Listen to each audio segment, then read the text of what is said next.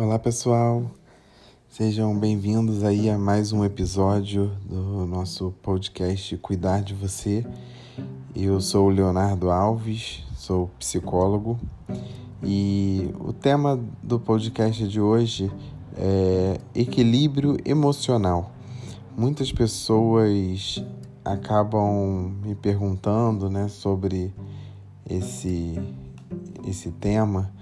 É, e acho que o próprio nome né, da, da temática, equilíbrio emocional, é, já carrega a resposta para o que se fazer para se alcançar o equilíbrio emocional.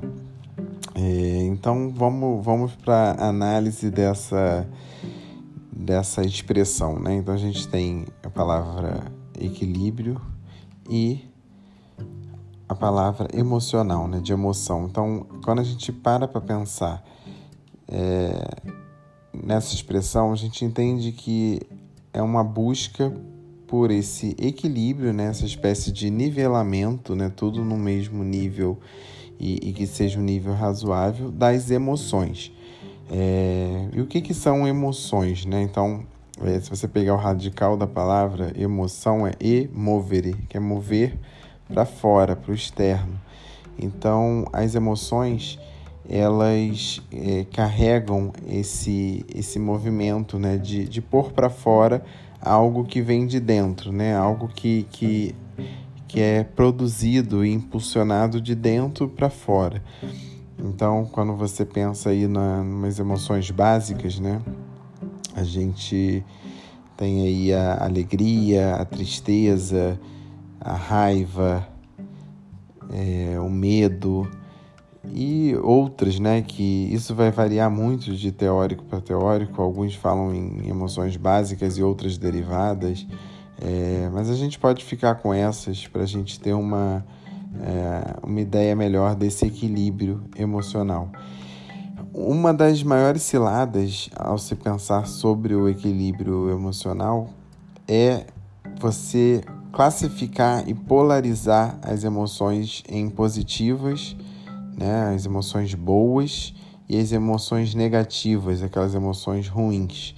Né? Eu falo que essa é a maior furada porque você começa a entrar numa onda de querer evitar ter as emoções né, chamadas de ruins né, ou negativas. Na verdade, não, a gente não tem isso, né? A gente tem uma sociedade que acabou classificando né, essas emoções é, como negativas, mas elas são tão necessárias e tão importantes como as outras, né, as, as que são chamadas de positivas.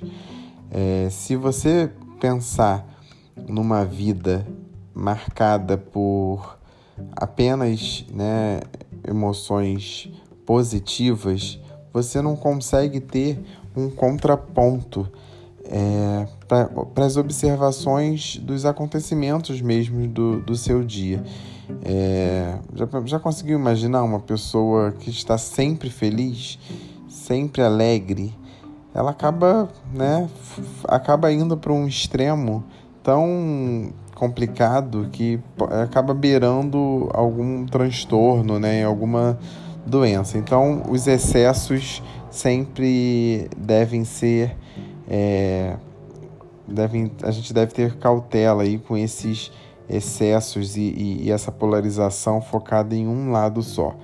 É, por quê? Porque as emoções né, que a gente enxerga e às vezes quer se afastar delas, né, as, as emoções são chamadas de negativas, como, como exemplo a raiva e a tristeza, elas é, não tem uma leitura, às vezes, muito, muito boas né, por parte do, de quem está se relacionando com a gente. Mas se a gente souber quando expressar e como expressar essas emoções, é, a gente de fato consegue alcançar esse equilíbrio emocional.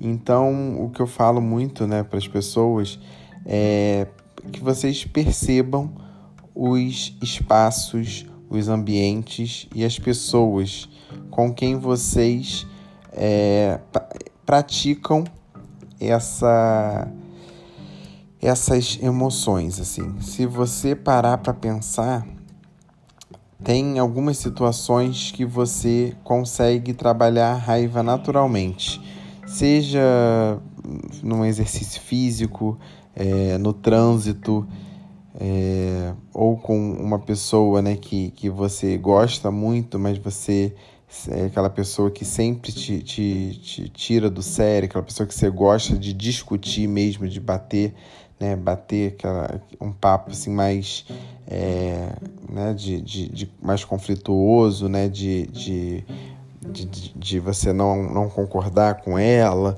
Então, assim, essas pessoas e essas situações, elas acabam é, servindo de exemplo, assim, de, de situações que a gente está é, cercado, assim, no nosso dia a dia e que acontecem naturalmente.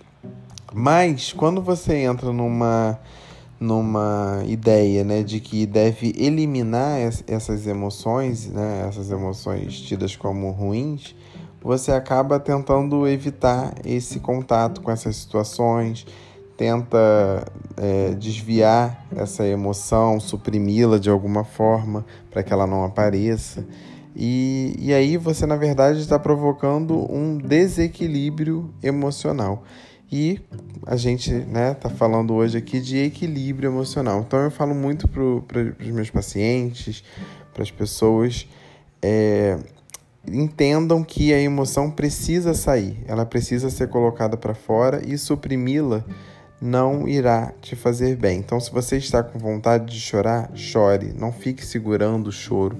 Nada que você né, impeça de sair vai te fazer bem. Isso, de alguma forma, vai aparecer aí, seja no seu corpo, seja né, no próprio adoecimento mesmo psíquico. Então, vamos tomar muito cuidado aí com essas emoções, estar atento ao que o nosso, o nosso corpo comunica para gente, né, a essas emoções que vêm e principalmente nesse momento aí de, de pandemia, é, é importantíssimo a gente estar mais alerta aí com as nossas emoções e, e, e procurar formas de, de equilibrá-las né, e trabalhá-las, porque estando em casa a gente acaba é, perdendo contato com alguns ambientes que a gente acabava trabalhando essas emoções, como por exemplo quem, quem trabalha raiva no trânsito é, e não está dirigindo, está em casa direto, acaba perdendo esse espaço aí de trabalho da raiva e pode